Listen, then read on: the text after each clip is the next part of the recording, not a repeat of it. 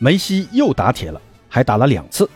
你好，我是八哥，欢迎收听由喜马拉雅联合出品的八哥说球。今天凌晨，法甲第三十六轮，大巴黎主场对阵特鲁瓦队。上半场，大巴黎前三十分钟就由队长马尔基尼奥斯和内马尔取得二比零的领先，但随后特鲁瓦通过点球在第三十分钟扳回一城。下半场开场没多久，再由塔迪厄再入一球扳平了比分。虽然内马尔曾在比赛中再度打入两球，第一个进球呢是梅西的射门击中门框后弹出，内马尔在越位位置攻入，被裁判取消了；另一个则是因为姆巴佩犯规在先，再度被裁判取消。比赛伤停补时阶段，梅西接维纳尔杜姆的架炮一脚远射，再度击中横梁，最终大巴黎在主场和特鲁瓦二比二战平，在联赛中收获三连平。看得出啊。大巴黎在提前拿到联赛冠军之后，已经失去了对于剩下比赛的渴望，已经把目光瞄向了下赛季。梅西本赛季已经这样了，只能寄希望于下赛季的一个表现了。那本期节目呢，就和朋友们聊一聊梅西和大巴黎下赛季的一个展望。先来说说八哥个人对于大巴黎的一个期待吧。首先呢，我认为大巴黎的主帅必须得换了啊。波切蒂诺开着这么大一艘航母啊，下赛季在联赛中夺冠呢，估计问题不大。但大巴黎的球迷肯定不满足于只在联赛中称王称霸，对于欧冠的渴望才是大巴黎追求的尽头，这就对主帅的要求更高了。波叔在巴黎的这一年已经证明了他无法开好这艘航母。欧冠八分之一决赛大好形势下被皇马逆转，尤其是下半场，波叔的临场指挥完全足以证明这一点。波叔在大巴黎已经一年多了，给我的感觉就是啊。至今还没有完全确定球队的比赛风格。另外呢，对于球队的巨星的使用也存在一些问题。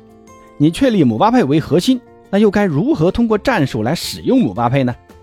姆巴佩的速度可能更适合快节奏的攻防转换，但现在这支大巴黎又似乎在主打慢节奏的传控。梅西的角色至今还没有定下来，到底是传球手还是终结者呢？到底是右边路突击还是中场组织呢？位置的不确定也让梅西的存在感不足，同时也让梅西的能力没有得到足够的发挥。最后呢，就是波叔对于落后局面时的调整能力缺乏针对性。在联赛中，大巴黎肯定是占据主导的那一方，但到了欧冠却是不会一直这样的。如何打逆风球，将考验主帅的临场调度能力。老是在法甲虐菜，到了欧冠如何快速调整，这就需要考验主帅的执教能力了。所以八哥觉得。大巴黎要想下赛季在欧冠有所突破，必须要找到一位能协调队内巨星和确定球队战术打法的主教练。那第二个期望就是球队的战术了。本赛季波叔主要打的是主打传控的四三三，这个阵型确实能发挥三叉戟各自的能力。但最近这几场平局，不知道大家发现没有啊？大巴黎在不断的尝试各种阵型，因为水爷拉莫斯的回归，开始玩起了三中卫的打法。第一场呢是打三四二幺，让姆巴佩突前，内马尔、梅西拖后，发现效果并不是太好。第二场就打了三四三，让三叉戟平行站位，但发现三中卫的防守问题又暴露出来了，两个边路的防守太容易出问题。那这场又尝试打四二三幺，还是姆巴佩突前，梅西在身后打影锋，让内马尔和迪马利亚分居两侧，同时呢安排维拉蒂和佩雷拉打后腰。那这个阵型我个人感觉还是挺适合的啊。梅西的身侧有队友的上抢协防，可以把注意力完全放在进攻上，所以我感觉啊，下赛季大巴黎从四三三改打四二三幺的可能性会更大一点。那第三个期望就是主力门将的确定。大巴黎这个赛季一直是多纳鲁马和纳瓦斯的轮流上场，缺乏稳定的上场时间，对于门将状态的保持其实不是太好的。你像欧冠被淘汰，多纳鲁马就是吃了状态不稳的亏，也导致了大巴黎的崩盘开始。如果确定了多纳鲁马打主力，那下赛季纳瓦斯就可以卖掉了。我想这对于主帅来说也算是减轻了一个负担。要同时照顾好两名实力门将的情绪，也不是一件很容易的事儿。其实大巴黎阵中如今还有几个薄弱点，比如后腰位置，那格耶呢是有硬度，但缺乏灵活性和出球能力，和队友的配合太生硬。只有维拉蒂兼具防守和进攻的特点，但维拉蒂又太容易受伤。还是需要一个好后腰来强化巴黎的腰的。另外呢，就是姆巴佩的去留问题啊。现在来看啊，姆巴佩留在巴黎的可能性要更大一点了。巴黎开出这么高的价格，真的是不太好拒绝呀。而且这个赛季，姆巴佩也看到了大巴黎围绕他来建立球队的决心。你看，让梅西和内马尔两大球王给你传球，还有啥不满足的呢？我个人感觉，姆巴佩不管是在经济层面，还是对巴黎俱乐部的感情层面，起码会再多留一个赛季，帮助大巴黎实现一次欧冠，再去皇马。那说完巴黎的展望，再来聊聊我最爱的梅西，梅老板。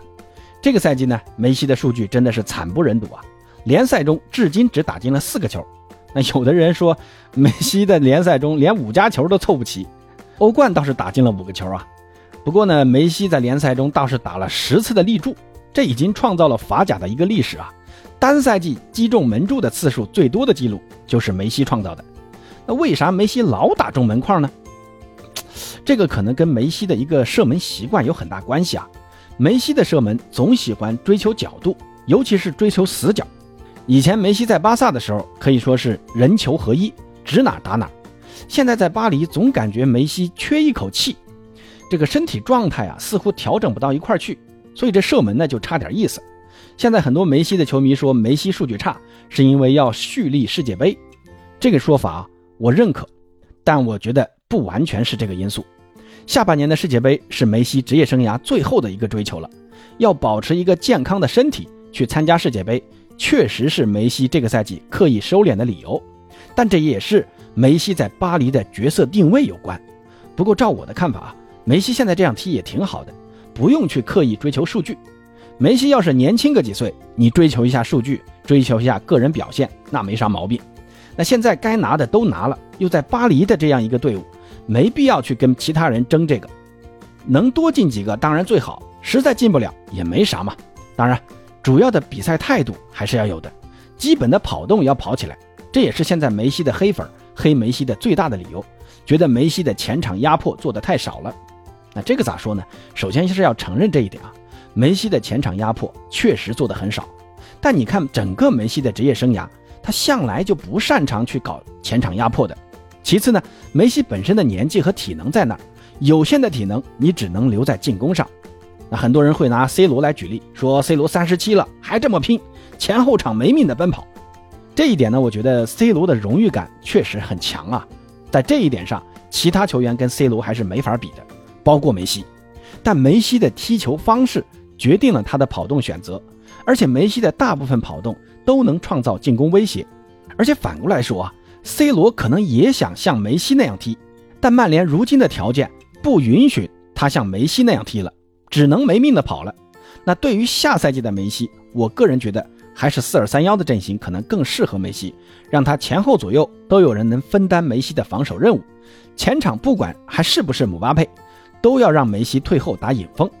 今天凌晨的两个立柱已经证明了梅西这么踢还是很有威胁的，而且球权分配可以向梅西侧重了，这就考验下赛季巴黎主帅的能力了。是该继续立姆巴佩为绝对核心呢，让其他球员继续为姆巴佩服务，还是该树立梅西和姆巴佩的双核心？我个人觉得可以考虑一下双核的打法。梅西如果打边路啊，以现在足球的发展趋势来看。这就需要边锋不光有进攻能力，还要有足够强的协防能力，而梅西就缺乏这种防守能力，这就造成梅西打边路，巴黎前场的防守就缺少一环，对于球队的影响还是不小的啊。所以梅西回中路，同时也不要太远离禁区，就是一个最佳的选择了。既可以选择传球做球，也可以选择自己突破射门，球场自由度和球权都能兼顾。让姆巴佩更多的发挥他终结能力强的作用，不是挺好吗？最后一点，下赛季梅西必须要快速找回比赛状态和加大比赛投入度。前半个赛季将是为世界杯打基础的一段时间，这也可能是梅西在巴黎的最后一个赛季啊。明年梅西和巴黎的合同就要结束了，不管是继续留在巴黎，还是回巴萨，还是去美国大联盟，还是回阿根廷纽维尔老男孩队。为巴黎留下一座欧冠的冠军奖杯，将是梅西回报巴黎最大的礼物了。那朋友们对于下赛季的巴黎和梅西是怎么看的呢？欢迎在评论区告诉八哥，咱们下期再见。